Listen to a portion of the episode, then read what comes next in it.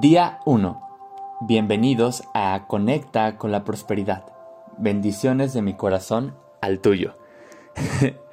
Hace cuatro años, Kate Nowak tomó la decisión de actuar como conejillo de indias en su propio experimento de bendecir.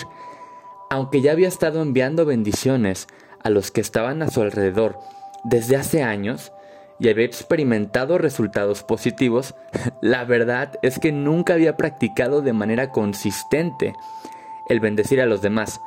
Más allá de dar a diario una bendición rápida a sus hijos, siempre había sido de esas cosas que hacía a veces y a veces dejaba. Empezaba bendiciendo gente, a los objetos o a las circunstancias por un rato y de repente la vida se interponía en su camino y dejaba de hacerlo ¿Te suena conocido? Generalmente dejaba de hacerlo hasta que aparecía el siguiente problema, como una nube tormentosa en el horizonte.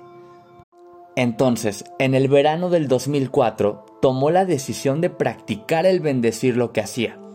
En ese momento estaba promoviendo una línea de productos para una nueva compañía de velas de soya que un socio y ella habían iniciado el año anterior y aunque su producto era excelente, sus precios maravillosos y su servicio al cliente extraordinario, a ella no le gustaba efectuar las llamadas para lograr hacer ventas. Esto por supuesto no era algo bueno. El futuro de su compañía dependía de su habilidad para crear nuevas cuentas de mayoreo. Pero cada vez que se acercaba a un cliente potencial, sentía los nudos formándose en su estómago y constantemente estaba perdiendo las ventas. Ella sabía que si algo no pasaba pronto, no tendrían otra alternativa que la de cerrar las puertas de su compañía. No se permitía fallar y aún más, no deseaba ser la responsable de que su, socio fallara también. Como bendecirla había funcionado en el pasado, conocía lo poderosas que podían ser las bendiciones enviadas por un desconocido. Decidió probarlo en sus actividades deseaba descubrir si la práctica de bendecir podía ser utilizada como un planteamiento viable para la mercadotecnia. Para probar su teoría, dejó de hacer llamadas de ventas por completo. En lugar de eso, efectuaba llamadas de bendiciones. Por supuesto, ella no le decía a nadie lo que estaba haciendo, pero en lugar de acercarse a sus clientes con el propósito de venderle su producto, llegaba al lugar de trabajo de los clientes potenciales dejaba que ellos hablaran mientras que ella tan solo escuchaba, y mientras tanto los llenaba de bendiciones y pensamientos de amor incondicional. En lugar de utilizar su tarjeta de presentación, como siempre lo había hecho, no mencionaba su compañía ni sus productos, a menos de que se lo preguntaran, y solo si sentía que el cliente recibiría bendiciones suyas por haber hecho negocios con ella. Los resultados fueron asombrosos. Casi de inmediato las ventas se incrementaron, yendo de uno o dos clientes mayoristas por semana a tener muchas cuentas nuevas a diario. Entre más se negaba a vender, más vendía. Repito, entre más se negaba a vender, más vendía. Hasta cuando visitaba un negocio y se topaba con el dueño, con que el dueño o el gerente no se encontraban, se quedaba unos minutos a platicar con el vendedor o con el subgerente y les dejaba su tarjeta. Frecuentemente recibía llamadas del dueño o el gerente para decirle que sentía mucho no haber estado en el momento de su visita y le solicitaban información sobre sus productos, lo cual ella les enviaba, resultando en más ventas. Entre más bendecía a los demás, se dio cuenta de que recibía más bendiciones a cambio. No tardó mucho en empezar a buscar otras formas de bendecir, ya que su compañía también tenía una tienda de venta al menudeo.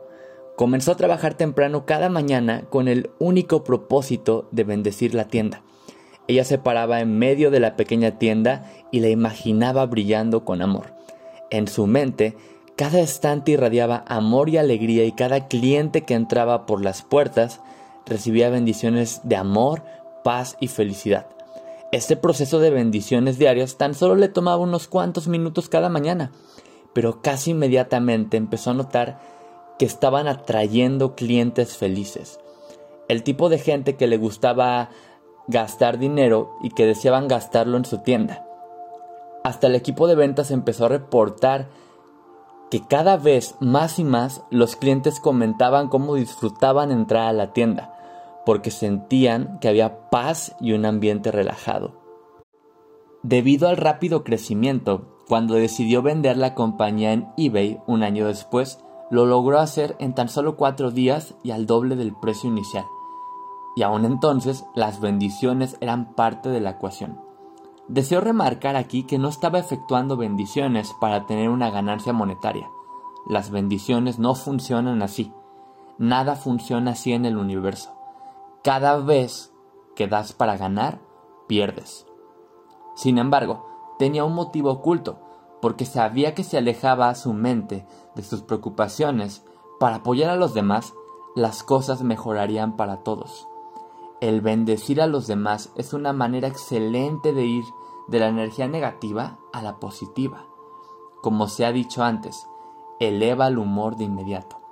Decidí compartirles esta historia porque les enseña cómo Kate lo comprobó. Que cuando elegimos bendecir el mundo a nuestro alrededor, recibimos bendiciones a cambio. Realmente es mejor dar que recibir. Por esta razón estoy seguro que juntos logramos hacer una gran diferencia en el mundo y al mismo tiempo impactamos dramática y positivamente en nuestras propias vidas. El pensamiento del día. Tu deseo por apoyar a otro a tener abundancia crea abundancia para ti. De Peggy McCold. La afirmación del día. Ya me siento próspero. Imagina un mundo donde todos somos bendecidos por la presencia de los demás. Solo imagina qué hermoso mundo sería ese.